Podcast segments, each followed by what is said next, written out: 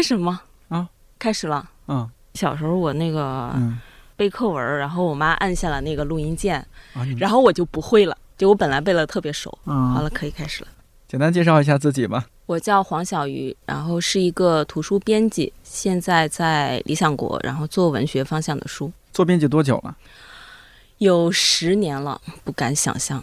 编辑过哪些书？第一时间浮现在脑子里的是《海边的房间》《小花旦》《东京八平米》最近刚刚编辑出版的书是什么？啊。十月份我们出了好几本新书，《平乐县志》和《老实好人》是两本原创小说，然后作者是严歌和故乡，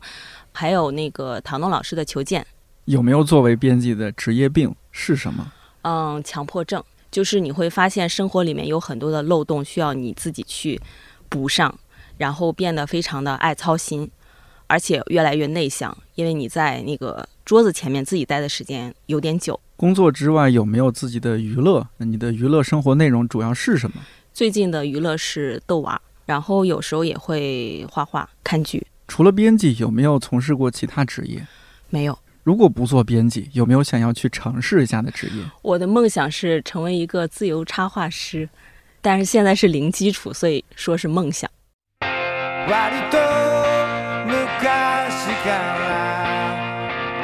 Dame todo.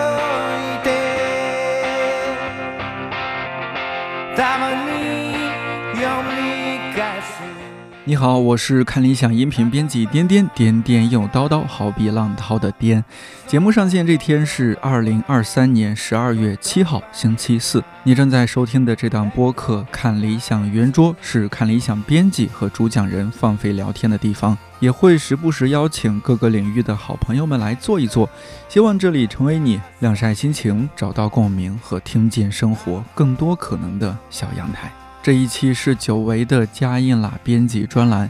来一起认识书籍背后那些或特别或有趣的灵魂。黄小鱼是从很早前就开始在邀请的编辑，这几年我就像一个幽魂一样，时不时冒出来问问，怎么样啊，老黄，最近有没有空？要不要录一期节目呀？直到二零二一年，因为朱天心老师出了《那猫那人那城》这本书，小鱼才终于答应在我当时负责的另一档播客《理想青年》里边和天心老师对谈一起。但我这个人实在太贪心，前阵子趁着小鱼陪唐诺老师做新书《求见》的相关线下活动，再次向他发出邀请。这回老黄终于答应了，他说。好吧，反正工作是做不完的。这一期我们从黄小鱼和朱天心老师的缘分说起，聊了聊一个文学俗女的养成之路。我很早约你的时候，应该当时还是单身吧，后来眼睁睁的看着这个人谈恋爱、结婚、生孩子，五年过去了，差不多。对，然后谢谢颠颠一直就是不离不弃，嗯，因为一直都觉得就是一直在赶书，然后好像就赶一本书比呃录这个节目要重要，所以就一路找不到一个停下来的地方，然后也觉得自己好像也没有什么可说的，对，一直到今天，就刚才颠颠说的都是事实，终于能在一起，而且共同共同步入了中年。对对对，中 年最近成为因为那期节目，还或者说因为唐东老师求见那本新书，好像变成一个大家也蛮讨论挺多的一个话题哈。对，我们也变成了就是业务小伙伴。是是，呃，你的中年来的更猛烈一些，主要是因为你有孩子。对我去年当了妈妈，嗯，这个是有点不可想象的。还记得我们一七一八年在理想国那个小院儿踢毽子的日子，没有想到其中另外一个踢毽子的人，你们后来在一起了。哦，我刚刚想主动坦白，对，后来我们就对跟一个踢毽子的小伙伴结婚了，对。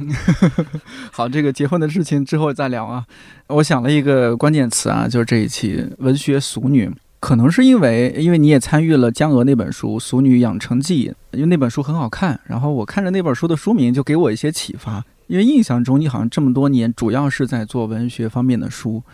然后“俗女”这个词儿，因为在在这本书的相关的介绍里面也有说，俗女也许是一个普通的人，但是她很勇敢、很自信，她越来越活出自己的一番模样。我就觉得这个词儿特别好，所以想了这样一个关键词。我不知道你认不认可。就是我第一次听到这个词，然后我特别佩服颠颠，就是你的节目的创意。对，呃，我觉得我肯定是一个俗女，因为就像江娥老师的这本书《俗女养成记》里面所写到的生活，我觉得大部分女孩子都经历了一样的童年，然后被亲情包围，然后后来长大，然后去到外面的世界，嗯。然后恋爱，然后发生很多的故事，嗯。然后也一样的为很多的世俗的事情所困惑，包括嗯。年纪，包括这些啊、房子啊这些非常现实的事情所困扰。嗯但是我觉得我一点都不文学。我觉得读中文系的人不一定就是文学素养就会多么高，但是我我是说我自己，嗯啊，我自己的情况是阴差阳错，就一直在做文学这个方向的书吧，就是从编辑职业上来说，然后读书的时候确实也是读的中文，但是我现在最大的问题是我就是有时间编稿子，没有时间看书，所以我我觉得我的呃文学修养还急需提升，所以就是。我感觉我担不起这个文学俗女这个这个名字，这个词听起来有点厉害。你太谦虚了。我们刚刚提到那一期啊，就理想青年，真的这又勾起我一些遥远的回忆了。没有想到那已经是二零二一年的节目了，疫情的时候，疫疫情期间，对。对你们远程连线，对、嗯。我跟天音老师确实是有很早的渊源，然后我、我跟他第一次的碰面，其实我觉得对我后来就是从事编辑这个职业有非常直接的影响。现在想起来，那是二零一一年，一呃一年，对我在读书的时候，然后去台北嗯，做交换生，当时就是一个朱家非常疯狂的一个读者。然后我作为一个就是从山东去的读者，然后非常冒失的，因为天心老师的书里面他有他的地址，嗯，然后他们又是几十年没有搬家的，所以我是顺着那个地址。然后去了他们住的就是山坡巷子，其实是在附近散步，因为那是一个、其实是一个街区，然后就看到一只小猫，然后我就蹲下来，然后逗那只猫，然后就看到天心老师从一扇红色的门里面走出来，然后就跟我讲话，因为那只猫是他们家的猫，我这好像一个小时候看那种神话故事，你正在干嘛干嘛，突然一个就像一个时空隧道一样。对对对，现在想起来还是觉得很很奇妙。一个文学的偶遇，对对对，然后嗯我就主动告白，就是我说我非常喜欢您什么的。他跟我说的第一句话是，他叫小易，然后天心老师就想了一下，说：“那你进来吧。”我就非常非常就是受宠若惊的，然后跟他进了门，然后那个院子里面有一棵桃树，然后他的书里面也写过，然后他们家的那个三层的小小楼，然后走进去就是那个。当年非常辉煌的那个朱家客厅，其实非常的小，嗯然后里面有猫有有狗，天心老师的母亲刘刘木莎刘木莎阿姨还给我沏了一杯茶，应该是金银花还是还是什么，然后天心老师就跟我讲了很多的往事。我当时的感觉就是，他其实是把我当成一个非常平等的朋友，虽然是从远方来，然后第一次见面，然后也特别的冒失。那个时候我就觉得，好像跟写书的人打交道是一件很有趣的事情。之前没有和这样写书的人打过交道嘛？你你中文系的话，是不是也应该和作家？我我读的是文学理论，但我自己特别喜欢。当时正好是一一年、一零年嘛，就正好是第一批台湾作家的书，像是天心、天文老师，然后张大春老师他们的书第一次被引进大陆，嗯，所以我当时其实是一个台湾文学迷，所以那一趟其实就是不止骚扰了天心老师，然后还跟舒国志老师在一个面馆偶遇，也偶遇，然后我也去表白，然后他就好猛啊！然后然后他就然后他就帮我结了账，哇，舒哥真的，我还嗯。送了一个就是我当时手写的一个卡片，我现在想想真的是 哇，不可思议。嗯。还有几个作家就是去听讲座呀，然后嗯。去一些书店啊，就是会碰到一些人。对，像上个辈子的事了，嗯，当时你是就去台湾交换是吧？交换生，嗯，在阳明山。但那个交换是因为你读了很多台湾那边的文学作品，就特别以正好有那样一个机会就过去了，还是呃，就是刚好因为大陆跟台湾开放，就是可以有交换生的嗯名额，然后当嗯时因为我在山东大学嘛，就刚好有一个机会，就是可以去台湾那边。嗯嗯，但是对台湾文学感兴趣是我自己的一个兴趣，嗯就跟我的专业不太不太相不太关。相关啊。对去之前就已经是台湾文学迷。对对对，就是我我觉得嗯那一段经历，尤其是跟天心老师见面那一次吧，我觉得可能隐隐约约对我后来选择做编辑这个职业是有影响的。那那当时想的是之后成为一个编辑，还是说你要也要成为像他们那样的作家？因为我自己本身并不是一个对于创作特别有天赋，或者是特别有想象力、能够有创造力的人。然后我以前上学的时候，可能比较喜欢写的也是书评，所以我觉得可能是想围绕着书、围绕着作家来发生一些关联，而不是说自己就是非常有这个天分可以直接去写作。我觉得这个是。呃两个职业，而且我嗯。自己觉得我做了这么多年的编辑，我觉得我离就是所谓的创作肯定是越来越远了。因为我觉得编辑是一个离文字最近的人，但是是一个离创作最远的人，因为你每天想的都是一些事物。就是事无巨细的事物，就比如说比较哪种纸比较省钱，然嗯后填单子呀，呃核算成本，然后一句话怎么改可以过审，这个是两个职业，然后两种思维方式。因为我我之前读过你几篇那种编辑手记，我我特别喜欢读这些编辑手记，而且你的编辑手记常常给我一种哦，你们怎么对文字那么敏感？呃，像你写黄立群，你读他的文字，然后后来又联系他，后来你们的见面，你写的好嗯生动。我常常觉得我们编辑这些编辑手记完全可以出成一本书，嗯、只是说没有成为作家，而是成为离文字很近的人吧。我觉得我这些年跟文字的关系，其实是你跟一本书它的相处的时间会很久。就像我第一次看到海边的房间，还是我在山东的时候，嗯，就我当时在一个出版大楼里面刚毕业嘛，然后工作了三年，然后一天打四次卡，日子非常的沉闷。后来来北京也是因为我看了。对，非常的文青，就是我看了那个读库，呃，六哥说的那个话，说二十五岁已死，七十五岁才埋，然后我觉得就是在说我，然后呃是在那样一个非常沉闷的，然后环境下，然后看到了海边的房间，就是特别喜欢。然后甚至我当时，因为我我当时是做童书嘛，我也没有条件做这个书啊，甚至还就是撺掇其他社的同事说：“哎，你报这个选题吧，这个书特别好。嗯，对。”然后就后来一直到就是来理想国都工作了一段时间之后吧，然后才有机会就是联系上作者，嗯，然后联系上立出群，嗯然后嗯出这个书。而在编辑这个书的过程中，其实你自己的生活也一直在变化，嗯然后你不停的跟书里的故事、书里的文字产生共鸣。作为一个女生嘛，对对，就是你也面临很多的压力，然后她这个书里面也是写很多女孩在城市里的生活，然后她的孤独，然后她的被命运就是被世俗困住的那种困境，你会越来越觉得感同身受。当然，这些东西体现在书上面的价值，可能就是比如说文案啊，比如说封面啊，嗯，然后你的那个就是呃推荐语啊什么的这些。是是但是对你自己来说，它是一个特别，其实跟你自己的生活是一个非常近的东西，然后也是你自己，我觉得是会给你营养的。然后这个东西并不能化成可视的东西。其实后来像编那个《东京八平米》也是这种感觉。就是我后来还粗粗看了一下，大概跟吉井老师通了有两百多封信，啊，邮件，对，大概有天呐，呃三年的时间，就是经历了整个疫情，然后中间我还去生娃了，然后后来盼盼加入，就是我们嗯一起把这个书做出来。做出来，嗯就像就是吉井老师开始写这个书的时候，他刚刚搬到东京的一个八平米的房间开始写作，然后这个中间他就是从那种。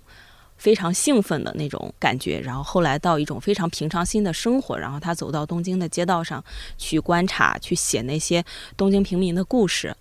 然后那我在编这些文字的过程中，然后我自己的生活其实也在就是北漂嘛，嗯。然后也是从就是南二环的老破小，然后搬到了北五环的远大新，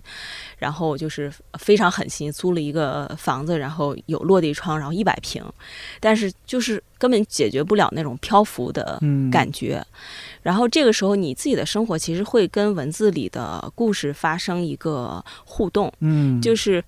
今年吉金老师也来了中国嘛，对，上次也后来这儿录节目了，对对对，就是他把他的八平米的一种生活方式通过书写，然后变成了一种公共的文化，然后大家都会说啊，每个人都在寻找自己的八平米。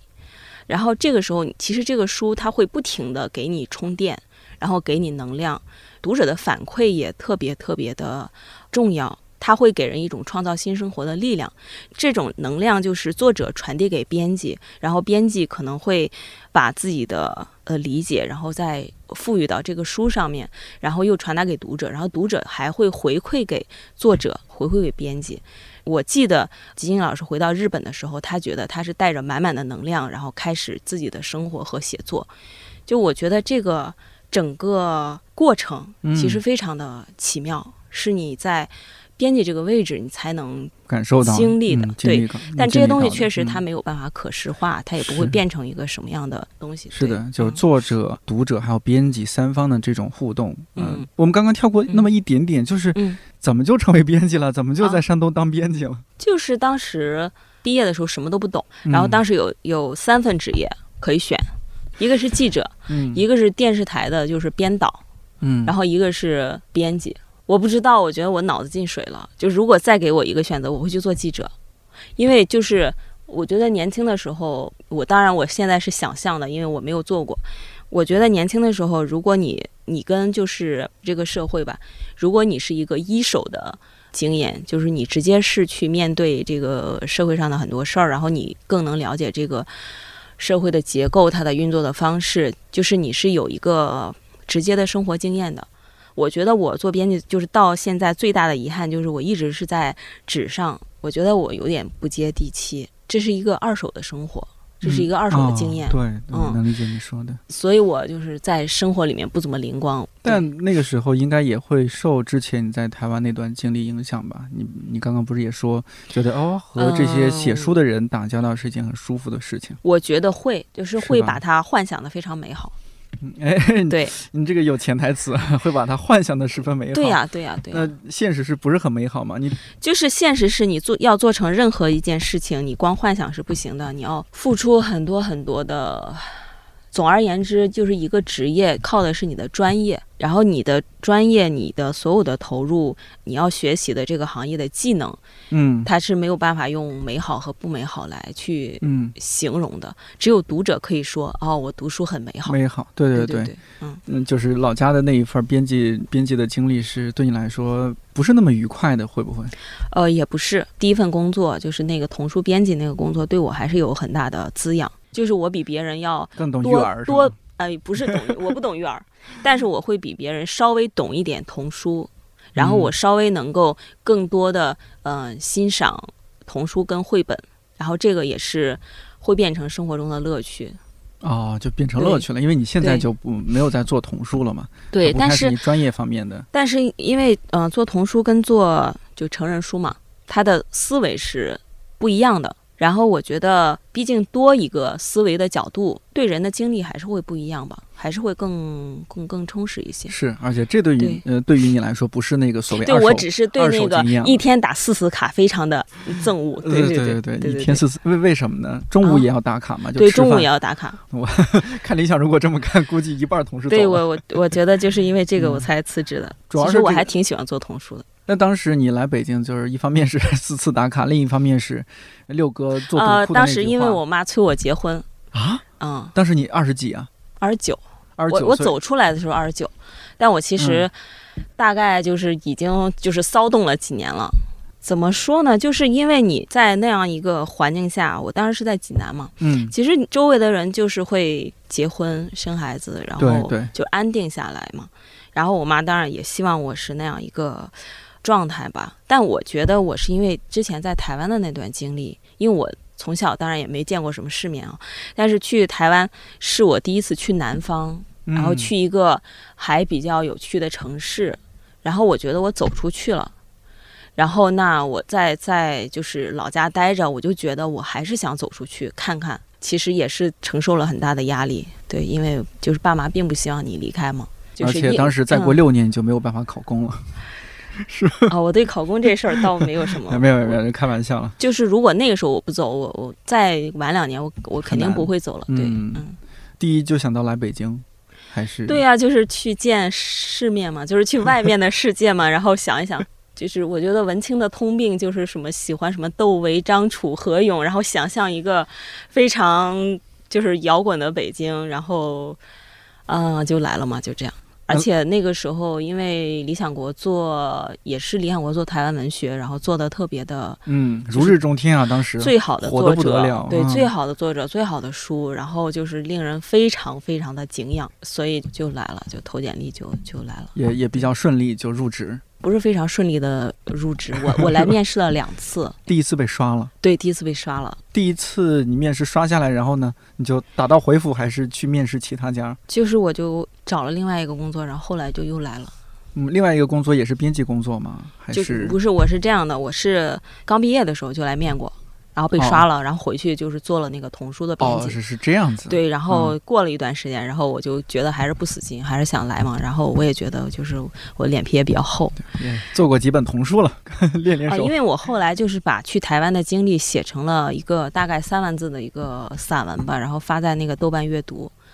啊，我觉得可能就是所有这些吧，就看起来可能会稍微有一点阅历了。对总之就入职了嘛，对对入职就可以接触你喜欢的那些对，呃是作者。我其实刚来就是在那个曹老师的那个人文馆，就是在他下嗯面就是做了那个白先勇细说《红楼梦》。哎，所以就是很幸运，就是一来了就就是还是接手的文学书。那时候我也刚入职啊。哎，咱俩是同一年入职的吗？你是一几年？我一七年啊。我一六年，哦，你比我早一点点。但是就是那个书是一七年出的嘛，啊但我一六年就开始编了。哦，这样子。哦，你比我高一届，相当于是。你是我学姐。是，对我，我稍微补充一下，就刚刚说到曹老师，可能很多听友不知道啊，曹林志啊，这是我们就是理想国做了很多老呃先生的书，所有编辑的老师，对所有 所有理想国编辑的老师，编辑的编辑啊，编辑过《木心回忆录》《文学回忆录》啊这些，然后理想国出的好多这种老先生的书都是曹老那边出哈、对对对，嗯就我刚来就是曹老师带我的，对对，是的，就是属于我们做线下活动，曹老都会拿出一个小本本来说，来，颠颠啊，你说我们一会儿是什么流程？我说一句，曹老写一句，那种很可爱。嗯，OK，这岔开一点点嗯。哦，那你就跟着曹老在人文馆就开始做书，然后第一本就做白先勇老师的书啊，不是第一本，就是嗯因为一开始也接了一些就是别的书，之前的选题这些，只是说很快，然后就做了这本就是自己非常喜欢的书。我今天在来的路上，我还想，就是我来理北京嗯就来理想国工作了，一直到今天，就我来北京和来理想国工作是划等号的。对对对。我我觉得这个就是我的母校。那之后接下来有有做什么其他书来着？你也可以正好借这个机会梳理一下。白老师之后，嗯，我觉得是这样，就是当时有一个，就跟着曹老师做了一段时间之后，刚好公司有一个呃内部的调整，就是我们都熟悉的小武老师，然后离嗯职了嘛，他之前哦是做台湾文学、这这摊子嘛，对五哥也来过这档节目，杨编辑啊、我我聆听了，对我我已经学习了，因为我这是在台湾的那个经历嘛，还有我自己的阅读兴趣之类的，所以我很快就调到了呃文学中心，然后在那个华语文学这边，然后就是开始做台湾文学，就是大概入职一年后，那就一开始是天心老师的小说，然后张大春老师的《认得几个字》的呃再版，嗯嗯，然后就是唐诺老师的书嘛，然后其实是顺着这条线，然后后来自己又慢慢的开拓出一些选题和作者。我现在看我书架上那个书，其实每本书都非常非常的，就是有很多幕后的故事经历，对，嗯就是其实并不是说一开始我就想做做一条线，然后想嗯做什么样的风格，而是说最后一本一本书做出来，它才好像慢慢形成了一个体系，或者说一个风貌。其实我是顺着华语文学经典这条线，然后往下做。比如说后来又做了阿成老师的那四本小书，嗯，就是一个新版，嗯，对对对，一个一个新版。然后那个阶段可能主要探索的是这些经典，我希望能做出版本的特色，我希望能让这些经典能有一个新的生命力，然后也在市场上有一个比较好的反馈。就当时可能有一段时间精力是花在这个地方，就是嗯每天加班到很晚，然后骑着那个共享单车回自己住的小破屋，就还还美滋滋的回去呢，还是？又疲惫又美滋滋的，觉得度对过了兴高充实采烈的，对对对，对是不是？是的，是的，我觉得当时也是那样的状是的，是态的。。呃，然后就慢慢的开始做更年轻一些的嗯。小说家，就是包括台湾的像黄立群的嗯。小说，就是慢慢的这几年我们也开始做像台湾的散文，就是像是《俗女养成记》，然后还有《老牌黄爱珠少女》嗯老牌购物路少女购物路，线然后这样的嗯选题。另外一边呢，就是原创的小说也开始在摸索，签的第一本是王占黑的《小花旦》。小花旦出来之后，就是后来也就是责编了《夜晚的潜水艇》，这两年也越来越多的做一些原创的小说，像那个雪涛的《平原上的摩西》也是做了一个新版吧，也算是新版，对对嗯对。其实慢慢的做的选题会相对于一开始更开阔一些，开枝散叶，给我的感觉是，嗯，，对，然后也做了就是像那个梁永安老师的，就是梁永安的嗯爱情课，爱情课，就是嗯我自己觉得可能是一个比较没有那么文学的选题。我这么听下来有点什么，就是像是刚开始是这种华语经典文学，是白先勇老师或者朱天心老师他们那一辈，嗯呃，然后呢，好像又往前倒了倒，去做朱西宁，去做陈映真，嗯，对吧？嗯？然后呢，又又对，我忘了说我最爱的陈映真，对是吧？夜行货车那 那几本，，是，比较老一辈，更老一辈，然后又特别年轻一辈，好像是这样一个一个路线。嗯那我们挨个儿说说说这三个阶段，我觉得这嗯这里边应该有很多很多故事。嗯，毕竟不知道下次再约你录节目什么时候了，你总打退堂鼓，下次我们就进入老年了。一个总打退堂鼓的编辑。你像是朱天心老师，当你在那样一个偶遇之后，你在嗯理想国开始做他的书，嗯你再去联系他还是怎么？我我觉得，如果我是天心老师，然后那个当初偶遇的大陆的女孩再联系我说做我的书，我会很惊讶，觉得不可思议的缘分。其实天心老师一开始我做他的书的时候，他可能对我还不是特别的放心吧，应该是。因为之前有小武老师在在前嘛，嗯，对做的太好了，做的太好了，太难超越了。然后到今天我也没有超越，因为一开始做的是三十三年梦的宣传推广，然后陪着他们跑了一趟大陆的不同的城市，嗯然后去做活动。北京是一个特别大的发布会，我印象中阿老，啊，对呀、阿成、呃，历史性的一刻，对道长主持对对，那个阵容，我印象太深刻。就是那那个机会，后来才就是接触到阿成老师，哦然后后来才去做嗯他的书，对，也是有这样一条一个缘分。然后相当于是认识了嘛，然后慢慢的熟悉，然后建立信任，就是你之前说的这个缘分做书方面不会起作用的，因因为这个其实哦，我觉得你进进入到一个职业，然后你对作者对于书，你应该是一个完全呃专业的态度。何况当时我是一个就是一个新人嘛，我我都忘了有没有跟天心老师提过。哦，我想起来了，是我当时在朱家第一次见他的时候，给他拍了一张照片。二零二一嗯年《那猫那人那城》出版的时候，我把他那张照片放在了那个书封上。那个时候我才跟他讲的。那他当时什么反应啊？就是也很开心嘛，因为那个是他嗯跟、他跟橘子拍的，嗯，橘子后来去世了，去世了，嗯、对，是的。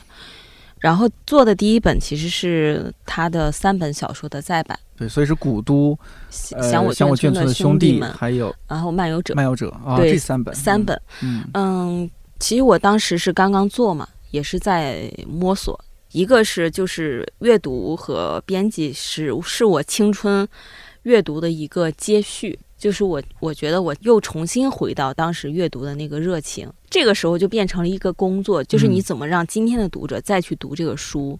对啊，包括就是我我们后来就是想这三本书做成一个系列，称之为呃小说三书也好，然后每一本书给它界定一个位置，然后把它作为一个整体，给它一个全新的面貌。做那个书的同时，就在开始做朱西宁老师的《铁匠》和《汉。吧，嗯、对，因为这五本书是同时出来的，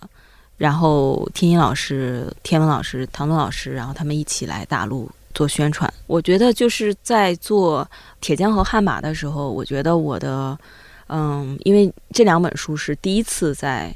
大陆出版大，陆出是啊是啊，对，嗯而且呃，因为朱先生是从来没有在大陆出过书，但是他在台湾又有非常经典的位置，然后包括张爱玲对他的呃喜爱，对，对然后莫言对他的推崇，然后所有所有的这一切，然后让我们觉得就是这个书一定要推起来。铁匠和汉魃当时在大陆也做了一个特别，也是一个非常盛大的那个是在鼓楼西剧场是吧对对？对发布会其实当时、那个时候做台湾文学的时候，媒体是没有任何的禁忌的，就是当时非常顺利的约到了很多的采访，然后呃集体的曝光，然后包括汉魃当年就获了《新京报》的十大好书，然后就是这两本书大概到年底吧，就到了两万册的销量。就是其实是还挺不错的，嗯我觉得是从那两本书我找到了做书的感觉，包括我也希望能够做更多的一些可能本来是经典作家，但是他们从来没有被引进过，我们是有办法把这些书介绍给读者的，并且能够做出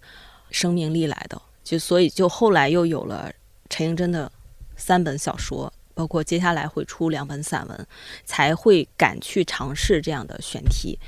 因为之前你自己得到的讯息会是，就是我能做吗？这个选题我能做吗？它能卖吗？就我怎么去做呢？就我没有任何的抓手。当然，就是每一本书它的操作的成功都是依托于整个公司的支持，就是包括品牌的、包括编辑的、包括营销的、包括发行的，它永远是一个系统工程。然后编辑在这个系统工程里面做一个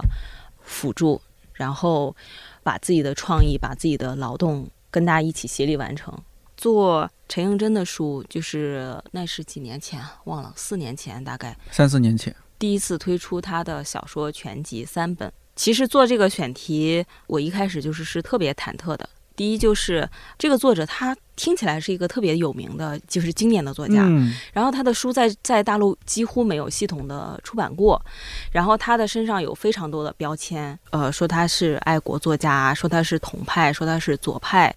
但是所有的这些标签掩盖了他自己作品的呃内容。然后他在台湾又是一个，因为他的立场，他又是一个被遗忘的人。所有这些身份的冲突，让我就是特别好奇，就这样一个作者，他能不能被引荐？因为我大学的时候读了他的《将军族》，非常感动，写得非常好。然后又因为二零一六年他去世的时候，几乎两岸所有的文化人、媒体都出来纪念他。就是后来也听了道长在《一千零一夜》讲他的小说《赵南洞》，嗯，然后包括后来就是映客的出版人嗯楚万明老师也跟我们嗯台湾推荐过，对嗯他说：“哎，为什么你们不做陈映真？”然后还有一个直接的契机是二零一七年，呃，台湾的人间出版社出版了二十三卷本的陈映真全集。那个时间点，然后我就联系了那个人间出版社的吕正辉老师，就从联系授权到陈先生的太太就是同意授权给我们，大概经历了一年的时间，然后再到做出来，可能又经历了两年的时间。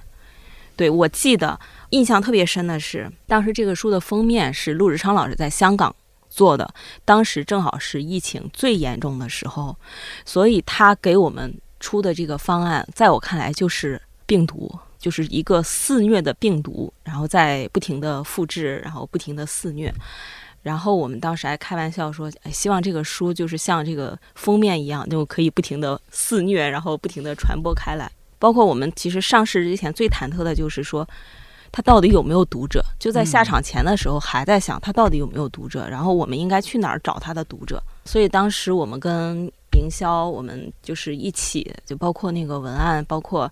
怎么能找到他的小说的定位。其实后来我们其实找了一个核心点，就是他写的都是普通人的故事，他关怀的是人的温度、人的骨气，然后人的力量，就大概是对普通人的关怀。对，当时是不是有句宣传文案是“文学为受侮辱的人找回尊严对你不说我都忘了，对，”，多好的一句话！是，这是陈映真老师的原话。嗯，哦，原话，我当时就觉得这句话太好对，了，他是一个非常非常有。魅力的人。然后他因为也是一个非常多元的一个文学家，嗯他在台湾办《人间》杂志，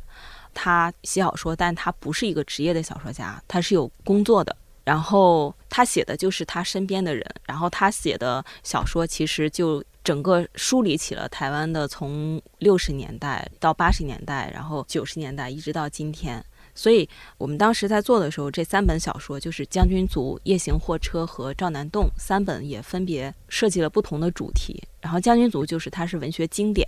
嗯。最经典的篇目都在里面。然后他写一些小人物，嗯，然后当时我们还硬贴，就是《三十而已》里面有有一个小剧场，就是街边，然后就是摊鸡蛋饼的一对夫妻带就是第着孩子，一篇嘛，对对对，嗯然后硬贴那个热点，就是来推那个将军组。然后夜行货车因为写的是台湾的八十年代，正好是一个经济腾飞的一个嗯消费社会。嗯然后那个书里面写了一个华盛顿大楼里的一些上班族的故事，然后刚好就是今跟今天大家的处境很像，嗯所以我们也把书里的那句话就是上班是一个大大的骗局，局然后嗯拿出来做做宣传边。对对对，啊，做 T 恤还是什么来着？那个是我自己画的，就只有我我我画了两件还是三件。然后另外一本《赵南洞》就是讲台湾左翼，就是这本可能会相对小众一些。嗯其实后来这个书上市之后，给我们的反响还是超出预期的，嗯，就是这三本书应该也是到了两万套。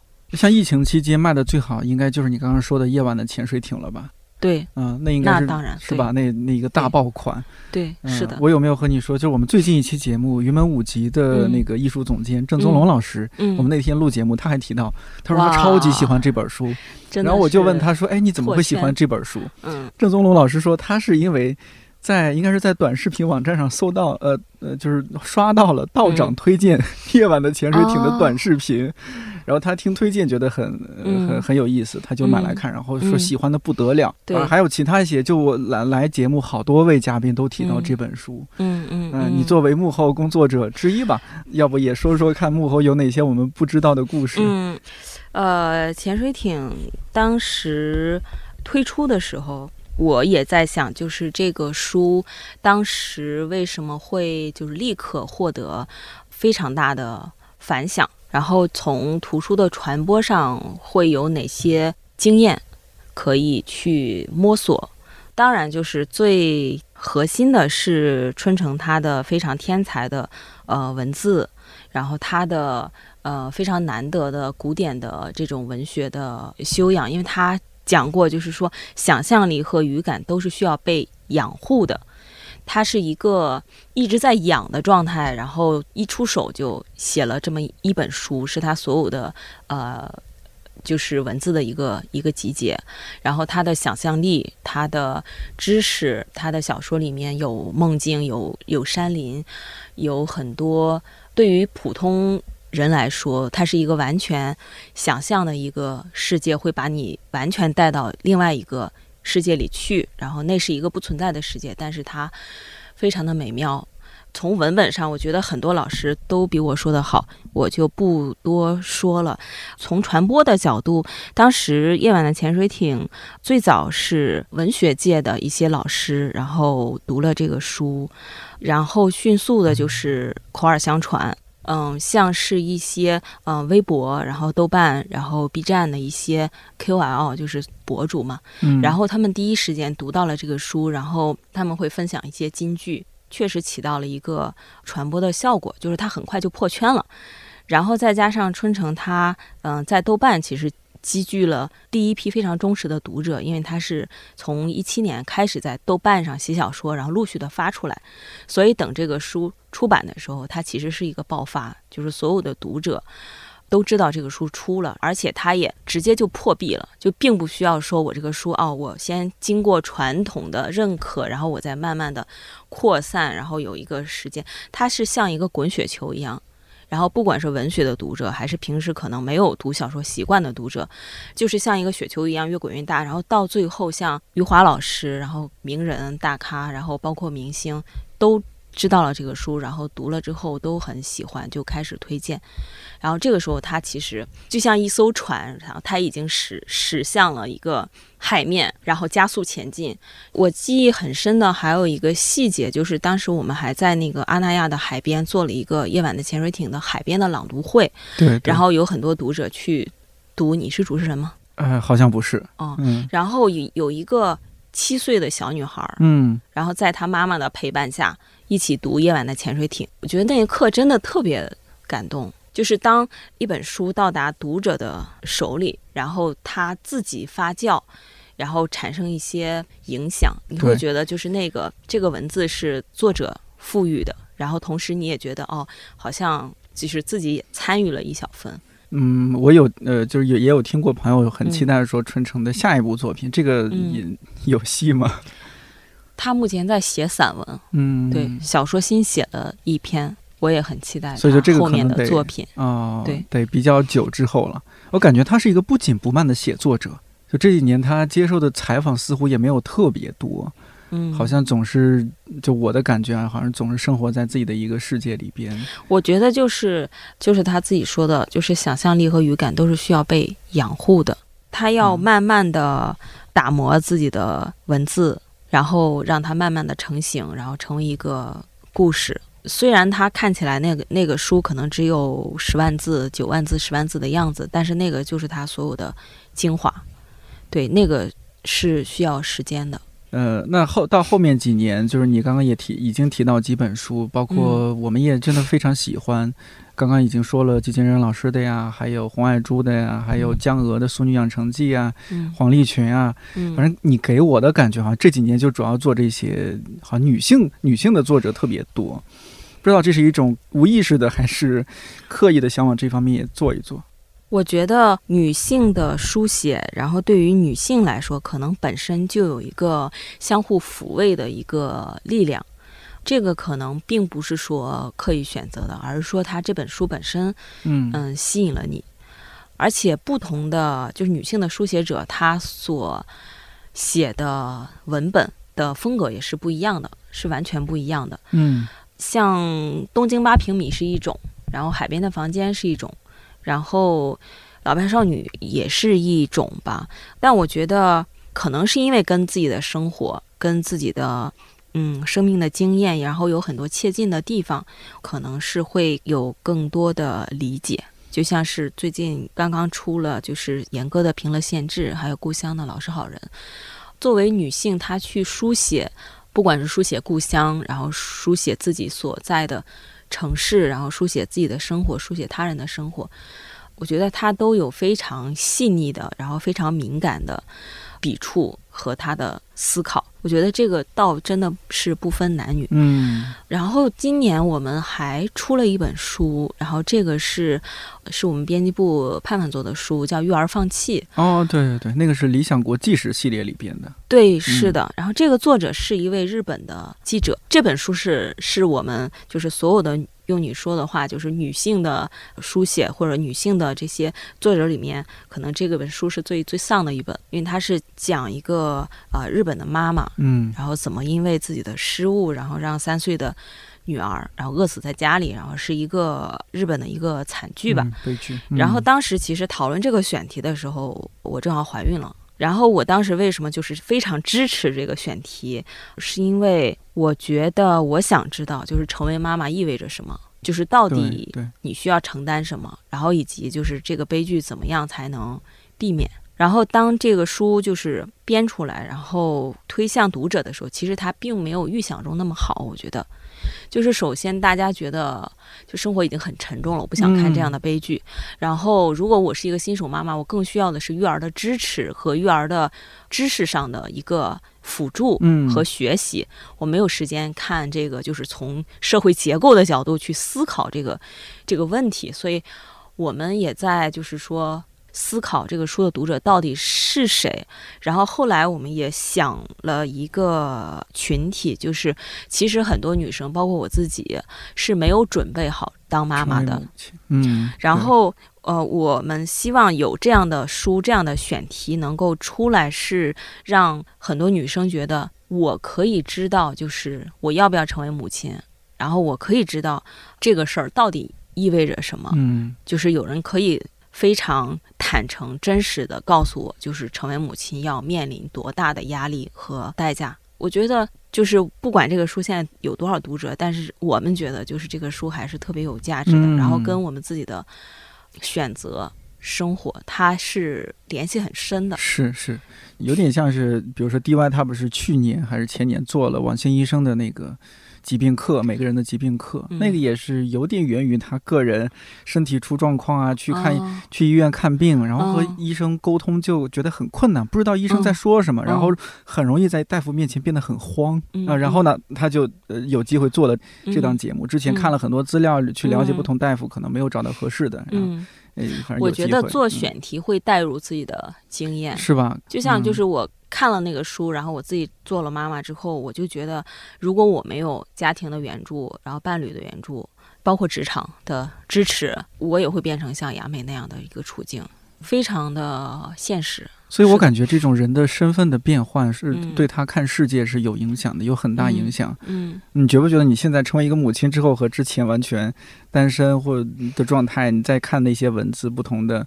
会会有不一样的感受我？我更多的会觉得就是两两件事儿，一个是女生当妈妈这个事儿。就跟男生是说不明白的，就是一个男性永远无法感同身受这件事到底意味着什么，然后这事儿一天都聊不明白。但是当你成为母亲之后，你再去看一些这样的选题，就包括像《成为母亲的选择》那样的书，包括《育儿放弃》这样的选题，你当然是会更感同身受，当然是希望女性能够来正面的、公开的、大声疾呼了来讨论这件事情。就是我希望更多的声音来告诉女生，就是嗯你可以做出怎样的选择，然后这件事情到底意味着什么。对对对，我觉得这个事情它是有迫切性的，这个是一个事儿。还有一个事儿就是，我当妈妈之后，我希望我能把我的工作做好，然后给她做一个榜样，就是我能够我不陪她，然后我出来工作，然后我希望我做的事情是有价值的。如果有一天女儿来问我，就你你为什么不陪我？然后你出去工作，或者说你天天工作到底为了什么？就我希望我能够说服我自己，就是我做的事情是我自己喜欢的，是有价值的。然后这个东西会比之前更会提醒自己吧，然后也是一个动力。就是你不能混日子嘛，如果你混日子的话，你怎么给女儿就是做做榜样？榜样。会这样想，对，那你现在工作和生活能很好的平衡吗？陪他的时没有平衡，就是我在工作，没有没有生活，对。我不知道是不是个例，或者说大部分人是这样的，就是我们能够出来工作，是因为剥削了家里的另外一位女性长辈，嗯，对对对，就是我的妈妈或者我的婆婆，嗯，对是是因为他们牺牲了休息的时间，牺牲了自己的生活，然后来，呃，帮你带小孩儿，你才有机会出来工作，然后不可能平衡，不可能平衡。那这几年，就是你在自己做这些华语文学啊，什么这些书之外，因为这这两年的女性相关的这些书特别多嘛，呃，上野千鹤子啊，或者是嗯，种种的，嗯像今年还出了有我叶楠，还有说嗯。我，呃，他们不是爱唠叨，他们只是受够了呀，好像嗯是嗯就嗯。一系列的书，嗯。你你会也去看看这些书？我很喜欢从零开始的女性主义，嗯，对，嗯。然后那个是我读的第一本，我觉得讲的非常的精辟。我觉得这些书的出现是特别好的事情，而且这些书应该被男性看，这些书的嗯读者应该是男性，是，不只是女性。就像我们做这个育儿放弃，也是希望这个书应该是丈夫看，应该是爸爸看，因为他这个里面的呃最直接的一个悲剧的产生者就是这个丈夫，他是一个完全不管孩子的一个、嗯一个丧偶式的，就是天天只知道打游戏的一个丈夫。能能说到一点个人的情况吗？就是嗯我们开场也说了哈，踢毽子的 踢踢着踢着，然后结婚了哈。是的，是的，对，就这个要感谢公司让我找到了另一半，然后终于跟我妈能有一个交代。呃对，然后结了婚，有了孩子。呃，那有一个同样是编辑的伴侣，这是一种什么什么体验啊？而且是一家公司的，很穷啊，一边一边 除了很穷，一边哄着孩子，一边可能还交流一下业务吗？不会，因因为你们俩是两个方向。的这种做书嘛。呃我不知道别的呃伴侣是什么样的，反正我们是几乎不会谈工作的，然后都是在说吃什么，下顿饭吃什么，然后该买尿不湿了。但是有一个陈年的老梗，我要讲一下，就是当时我们结婚的时候，大概哦四年前，哦天呐，呃，在婚礼上面，然后不是我们双方要跟对方讲一段话吗？我大概讲的就是，哎呀，我希望跟你在北京有一个家，然后家属讲的是，我希望我们一起多做几本书。你知道现场有多么的 爆笑吧？有点冷场。对我，我只是就是嗯记忆犹新，因为主持人没有话说了。主持人说这一段是要不要录下来给老板看一下？老板会很欣慰的。对，就是代表另外一位编辑的这种状态吧，或者是嗯心声。我们就是现在的常态就是。他催我起床，然后催我出门，然后提醒我打卡，然后一起上班，一起下班，然后这个就是最深的一个连接。哎，那本书是不是家属做的呀？有所不为的反叛者，罗新老师的。呃，对，是的对，，是吧？啊，小小打个广告。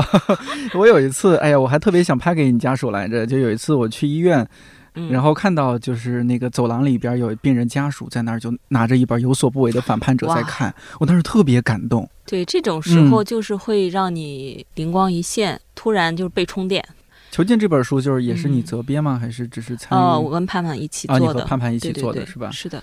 那它里边嗯那句话有没有让你也很触动啊？反正我读的时候很触动，就是嗯人的值中年值得一活。我那天就是我再给你打个广告，就是那天我听完了唐诺和，打个广告。就是我那天听嗯完了唐诺和嗯、呃蒋方舟聊的那期播客嗯之后，就是那个是个周末，我正在打扫卫生，我觉得自己特别幸福，因为我觉得我进入中年了，然后在做着自己喜欢的工作，然后还有家人在身边，还竟然还有一个可爱的女儿，然后我可以用我的时间，然后来做我想做的事情。就是唐诺讲的，就是为什么，呃，人的中年值得一过，是因为你已经过了就是青春时期的那种迷茫啊，然后不知道在哪儿消消磨时光啊，然后似乎下层建筑就是生活的基础也已经有了，你就可以开始有精力，就很多可能困惑都已经走完了。对啊，就包括他说的，就是写作者这件事情，到最后是因为，好像你只能做这件事情。就一开始的有很多条路，很多个个选择，因为你没有去选，你走了这条路，那就只能再走下去。因为你不走的话，你你那你前半段就浪费了。就是这些东西确实会给你一些启发。所以就那即使说整体是感觉比较丧的，时不时的有这么一次充电，我觉得是可以可以又丧又燃的继续活着的。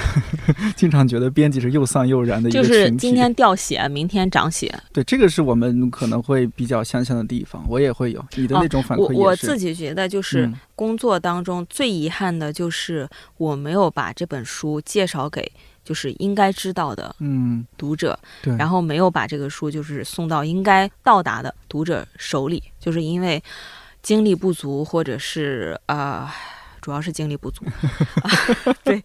然后就是嗯没有、没有把精力投注在一本书的推广上面，就是或者这个书出来，然后很快过掉了，然后就又开始下一下本书，啊，马上会觉得下一段恋爱。就是非常心慌，就是会觉得我有事情没有做完。呃，我还想聊一个小小的观察，就是这这我完全就不了解的方面，就是总觉得啊，就这几年好像大陆这边的这种原创文学，哎呀，雨后春笋一般啊，到处都是。像今年就也是陆陆续续有一些写小说的朋友啊，或者什么一些新人也会来录录节目什么。然后总感觉好像台湾那边，哎，好像新的一些文学声音是少的。但我不知道是真的少，还是说只是我们这边引进到大陆这边是比较少。我不知道你对这方面了解不了解？我觉得本身文学的市场就是小的，哦，然后小说的市场也是小的，然后呃，因为两岸的这种隔阂，小说作者啊他所关注的生活，他都是跟在地的社会的状态，包括因为小说本身是一种艺术的探索，所以我的观察就是两岸的读者对于对方的青年作者的小说没有那么大的兴趣，阅读的兴趣，或者说找不到那个共鸣点。但是反而是像我们出台湾的一些散文，因为他写的是比较烟火气的嗯生活，然后尤其是几位女性的作家，然后写的这种散文作品，就反而它是没有任何的隔阂的。而且像是江娥老师，像是洪爱珠，像是黄立群，然后嗯他们的作品，其实他们的文字的那种汉语的美感，汉语的这种古意，嗯是非常非常独特的。可能是是对于这边的读者来说，它是有一点点涩，然后有一点点那种古早味。嗯然后这些写日常生活的相对轻松一些的书，就是反而是有不错的销路的。但我觉得嗯这个应该是一个阶段性的，对我觉得还会有变化。嗯，对，可能我们现在了解台湾那边的情况，更多是通过音乐、通过影视剧，对吧？对，嗯像是现在台湾的板带跟我们推荐的书，也是很多都是非虚构。就比如说哦女呃校园霸凌，然后青少年自杀、抑郁症嗯，这一类的选题，可能在台湾也会越来越受关注吧。对，这是两岸都共同面对的一些对，现所实情况。以我们也会收到一些这样的一些选题的推荐。对，嗯我觉得这个也是一个方向吧。嗯，但小说是变少的。是，但我嗯们明年会推出一位小说作者，叫卢慧欣，她是有一本小说集叫《安静肥满》，也是一个女性作者。嗯是大家可以，期待一下，这个是当时黄立群推荐过，就是他自己哦。非常喜欢这个作者，然后他的嗯。文字跟《海边的房间》也有一点像，因为他写的也是城市里面的一些年轻人他们的处境，所以读这些故事的话，也会觉得有共鸣，就不会觉得很隔阂。对，对，我觉得就是会做，就是台湾文学的选题我们会做，但是可能就是会比较谨慎，对就是主要是因为嗯文学的市场比较小，比较小。对、嗯市场比较小。呃哦，还有可能是我自己的经历，嗯、所限，因为我也希望能够多探索一些不同的方向的选题。但是像后浪他们，就是台湾的书不是出的也很多嘛，对对对就是马华文学，嗯文学台湾的嗯他们也出的非常多，嗯就是也是非常多呃优秀的作品，但不一定是说当下年轻作者写的，他有可嗯能是说从经典里面打捞的是的，是的，这些选题。嗯，一些文学遗著啊什么。嗯对对对，我觉得就是，我觉得这个对我们来说也是一个呃好事儿，就是我们可以从经典里面再去筛选这些能够留住读者的作品。之后你还最近还在做什么吗？要给大家预告一下手头的好书吗？那我推荐一本，就是我现在在编那个双雪涛老师的新书，然后我们现在叫《不间断的人》，然后这个书里面收录了他近五年来写的中篇和短篇小说，然后非常非常的精彩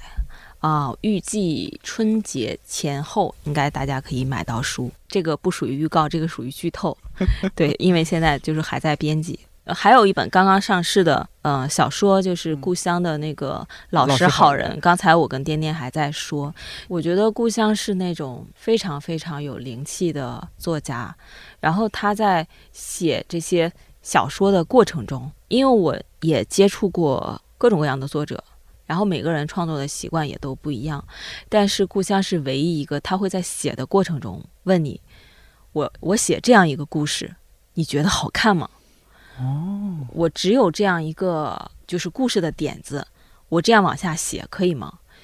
所以你自己会觉得好像竟然能够参与到他的那个小说创作创作的嗯过程中，然后甚至给他一些反馈。还有就是，我觉得《老实好人》这个书名非常有意思，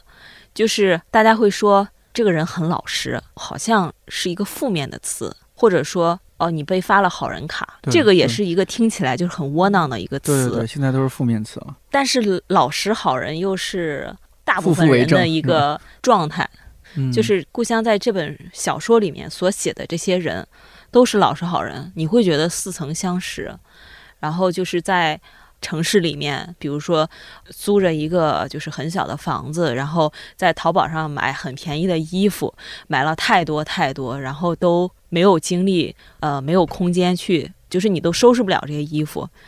包括他写到上海的老人，然后嗯坐着公交卡，然后敬老卡那对敬老卡那一嗯篇，然后一天大概坐了几百站那个公交车，然后到嗯处去游玩，然后最后才说啊，他其实有一个很悲惨的故事，就是他的嗯女儿其实多年前就就去世了。他还写过一段北漂的故事，就是跟乐手谈恋爱什么的。就这里面的故事，我觉得跟你很近，然后又又很沧桑，就很推荐大家去看。好，我明白意思了。我的案例结束了，对嗯我我会尽快邀请故乡来录节目的。对，我在催你定档期。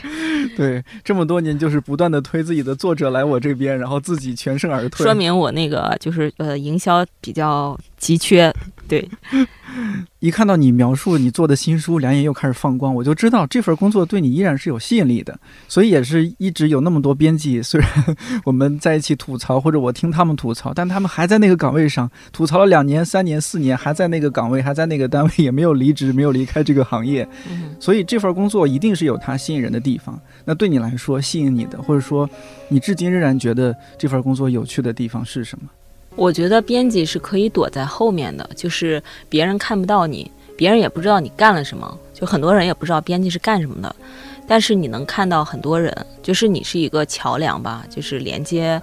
写作的人，然后读书的人，然后包括这中间的很多的